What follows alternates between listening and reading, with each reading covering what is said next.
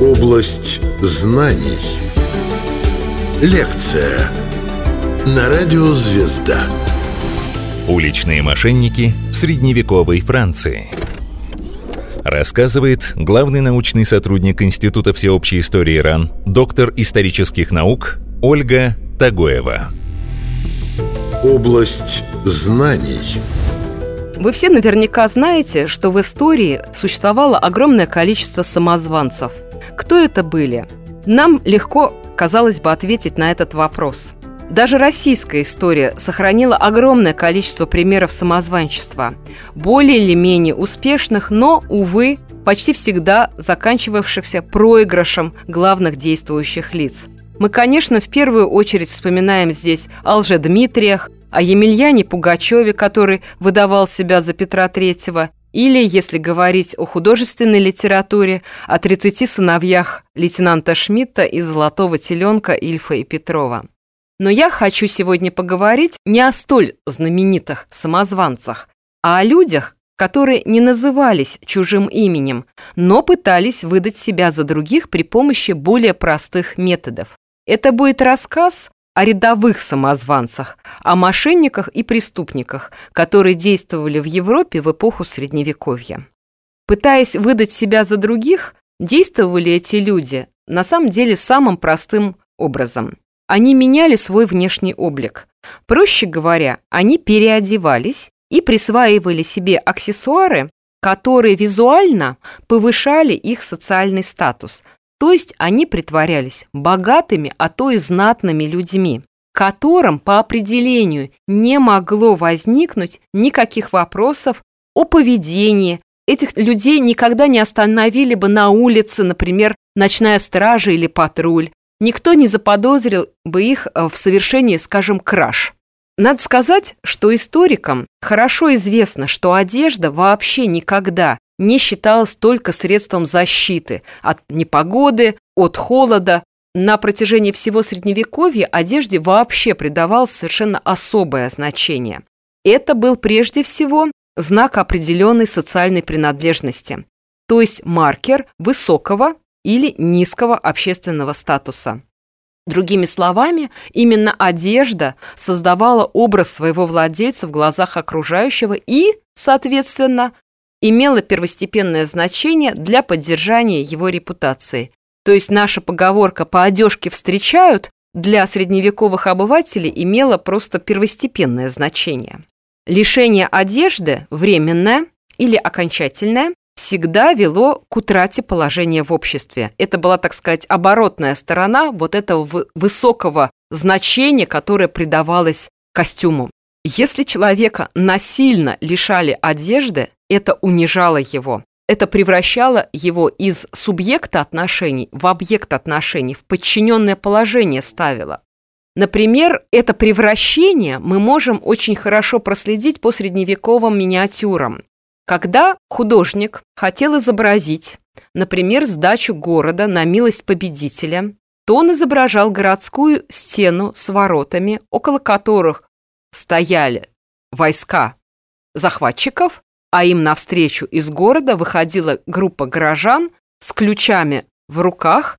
Это была, так сказать, символическая передача ключей от города, но жители этого города всегда изображались либо в голом виде, либо в нательных рубашках и стоящими на коленях. Точно так же изгнание, скажем, из монашеской общины иногда изображали как лишение бывшего члена братьи рясы, как раздевание. Точно так же описывалось, скажем, наказание рыцаря, который совершил преступление во время военных действий. Он утрачивал свой знатный статус и, соответственно, его лишали доспехов. Уличные мошенники в средневековой Франции. Область знаний. Подобное насильственное лишение платья и вместе с тем социального статуса имело, конечно, в средние века и оборотную сторону. Переодевание служило для многим способом улучшить жизненную ситуацию, притворяясь другим человеком и обретая таким образом новую идентичность. Для этого совершенно не обязательно было брать новое имя. Но нужно заметить, что подобная стратегия для современников вот этих мошенников а она все равно по большей части всегда оставалась противозаконной. Это было само по себе преступление. Потому что человек таким образом пытался получить то, что ему не принадлежало по праву рождения. Он родился в низах общества, он там и должен был остаться, он не мог подняться выше при помощи одежды. Существовали другие способы повышения социального статуса, но мы сейчас об этом говорить не будем. И именно такое понимание переодевания как преступного промысла мы обнаруживаем в многочисленных судебных документах эпохи Средневековья. В основном они датируются XIII веком и более поздним временем, потому что от более ранних веков у нас просто не сохранились судебные документы.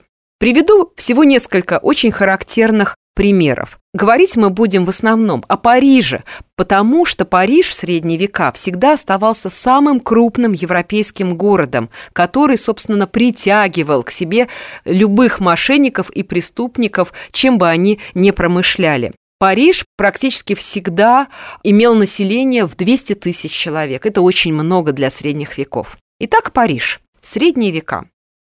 У нас, например, сохранился судебный регистр пригорода Парижа Сен-Жермен-де-Пре, который теперь, конечно, является районом самой столицы Франции, а тогда это были, так сказать, предместья. И в нем, в этом регистре от конца XIII века сообщалось об некой женщине по имени Изабо, которая похитила плащ у клирика, и она в нем разгуливала. То есть она носила неподобающую ее статусу одежду. Понятное дело, что она не собиралась превращаться в клирика. Ей был просто выгоден такой образ. Это было, во-первых, удобно, тепло, и, кроме того, сулило некоторые материальные выгоды.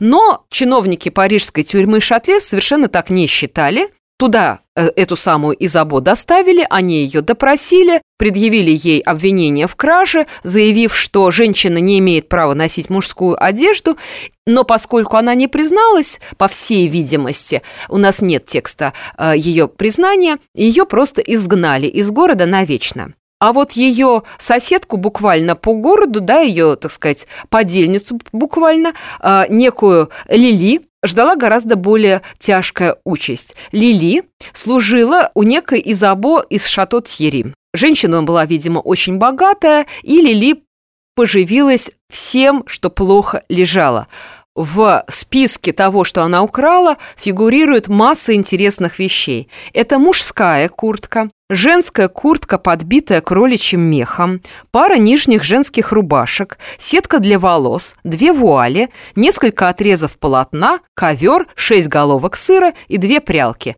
То есть чиновники парижской тюрьмы перечислили абсолютно все, что она украла у своей хозяйки, но, как вы видите, самое главное место, первое место, занимала именно одежда. Это была хорошая, добротная одежда, дорогая, которую девушка, которая находится в услужении, не имела права у себя держать и тем более носить. Лили была признана виновной и поэтому приговорена к смертной казни.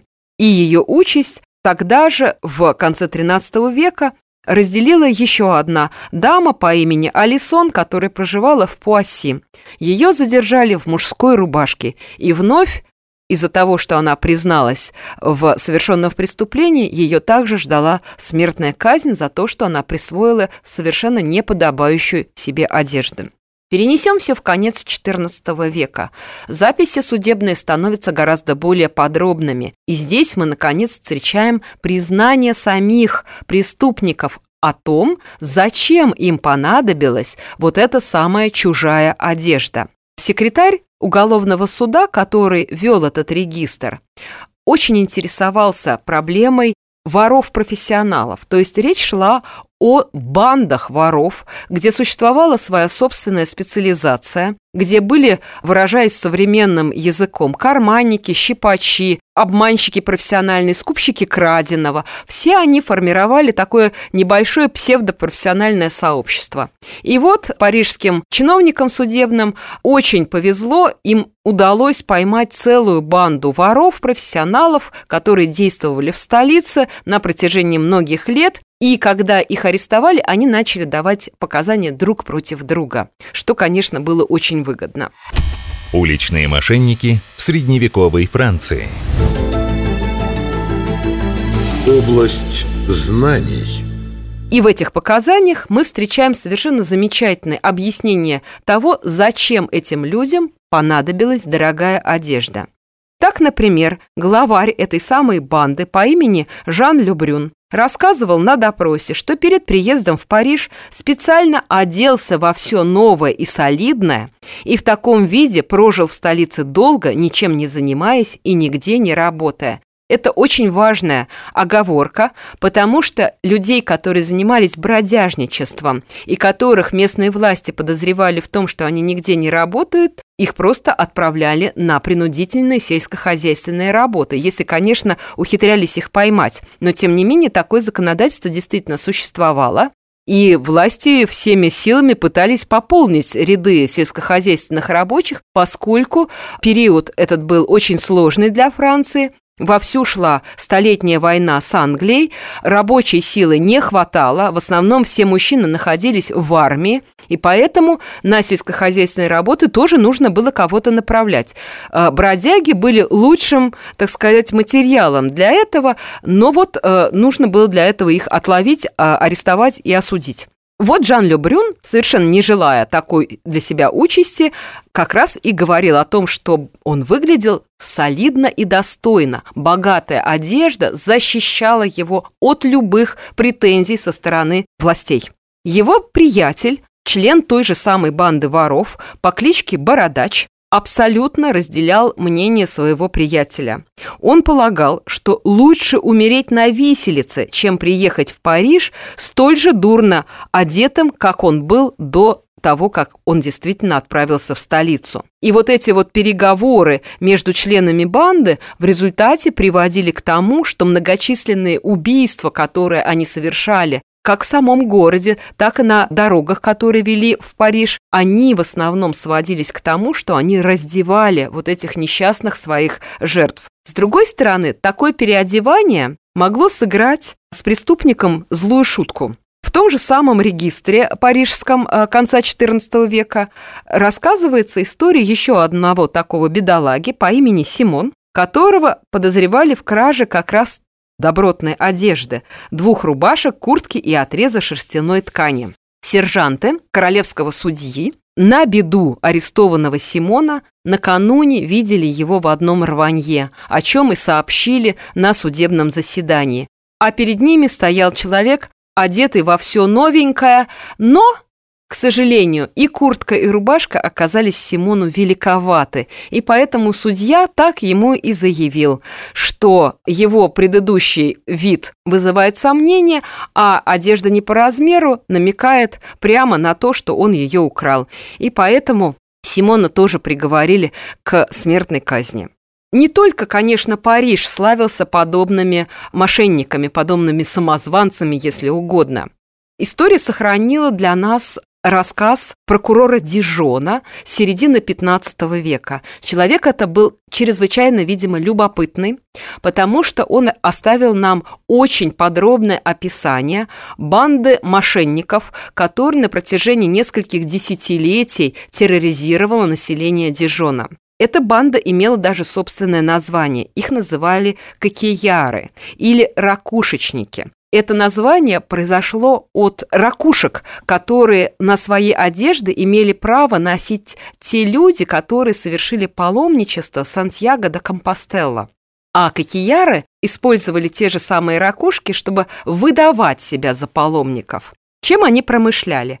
Взломами, грабежом, продажей поддельных золотых слитков, украшений с фальшивыми камнями и так далее. И прокурор отмечал, что узнать этих разбойников довольно легко. Нужно лишь наведаться в местную таверну или в публичный дом и проверить, нет ли среди посетителей хорошо одетых людей с карманами, полными золота и серебра.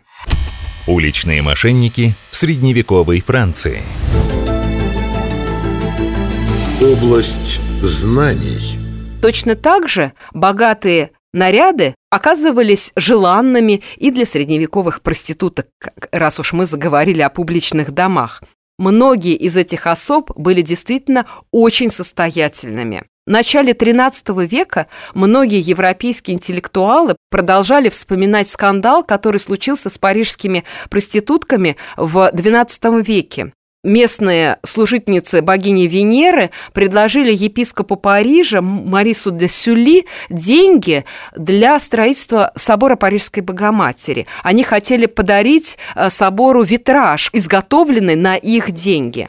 В результате европейские теологи долго дискутировали на тему, является ли проституция законным ремеслом и, соответственно, имеют ли эти женщины законный заработок. Кстати говоря, епископ Парижа отказался от такого дара, но это э, не означает, что проститутки действительно могли позволить себе богатые наряды. Они им были категорически запрещены. Но если мы взглянем на средневековые изображения вот этих женщин легкого поведения, то мы прежде всего обратим внимание на их дорогие платья, роскошные головные уборы и многочисленные украшения. То же самое можно сказать и о профессиональных нищих. Только здесь принцип работал в обратную сторону. Люди, которые вроде бы имели вполне нормальный социальный статус, например, священники, специально одевались похуже, чтобы зарабатывать таким образом э, себе на жизнь например, середины 15 века из того же Парижа, когда на таком попрошайничестве были пойманы два местных священника, и королевские чиновники приговорили их к публичному покаянию и выставлению к позорному столбу и отказались передавать их в церковный суд, потому что, как было сказано в приговоре, священники просто не имеют права а, побираться, их должен содержать епископ. Естественно, что подобное поведение всячески порицалось. Исключения были крайне редки. Собственно говоря, средневековые источники знают, пожалуй, только один случай, когда переодевание разрешалось. И то это была крайняя ситуация, и она не относилась на самом деле к реальности. Эти истории всегда рассказывались в житиях святых. Речь шла о мученицах за веру или о набожных особах, которые желали во что бы то ни стало сохранить невинность и посвятить ее Господу. Они протестовали против того, чтобы их выдавали замуж, переодевались в мужское платье, бежали из дома и поступали в мужские монастыри, чтобы избежать бесчестия. А вот общего законодательства против нищих и попрошаек вообще не существовало. Единственным действительно действующим законом был так называемый закон о роскоши, но он касался не низших слоев общества, а вполне себе состоятельных граждан, э, ремесленников, купцов. Им просто запрещалось носить э, одежду или украшения, которые полагались только знати. А так никаких больше указов, касающихся вот этих вот вопросов переодевания, у нас э, нету. Есть только какие-то локальные документы, жалобы столичных чиновников королю, например, на то, что Париж просто наводнен попрошайками, которые используют любые абсолютно способы, чтобы вызвать жалость у окружающих. Они опираются на костыли, хотя это им не нужно. Они э, измазывают детей шафраном, мукой и кровью и заворачивают их в тряпки. Они умышленно превращают свою одежду в вонючие, сальные, э, рваные тряпки. И все в таком духе. Или обратная ситуация, когда люди выдавали себя за, скажем, богатых людей, даже за судебных чиновников, когда они носили при себе мечи или кинжалы, что им было запрещено. Эта ситуация на самом деле продлилась очень много веков. Это не характерная только для средневековья жизнь города. Многие из вас наверняка читали роман Виктора Гюго «Собор Парижской Богоматери». Одним из самых главных мест действия в этом романе являлся так называемый «Двор чудес». Он просуществовал вплоть до XIX века. Ни один французский король не мог его уничтожить, хотя и пытались на самом деле. Двор чудес – это и было сборище вот этого отребья, людей, которые выдавали себя за других, мошенников, нищих, якобы прокаженных, якобы э, больных чумой, всех возможных. Они даже выбирали себе короля, конечно, неофициального, но тем не менее ситуация, которая была описана Виктором Гюго, она отражала абсолютную реальность. Так было в романе, так было и в действительности. Рассказывала главный научный сотрудник Института всеобщей истории РАН, доктор исторических наук Ольга Тагоева. Область знаний –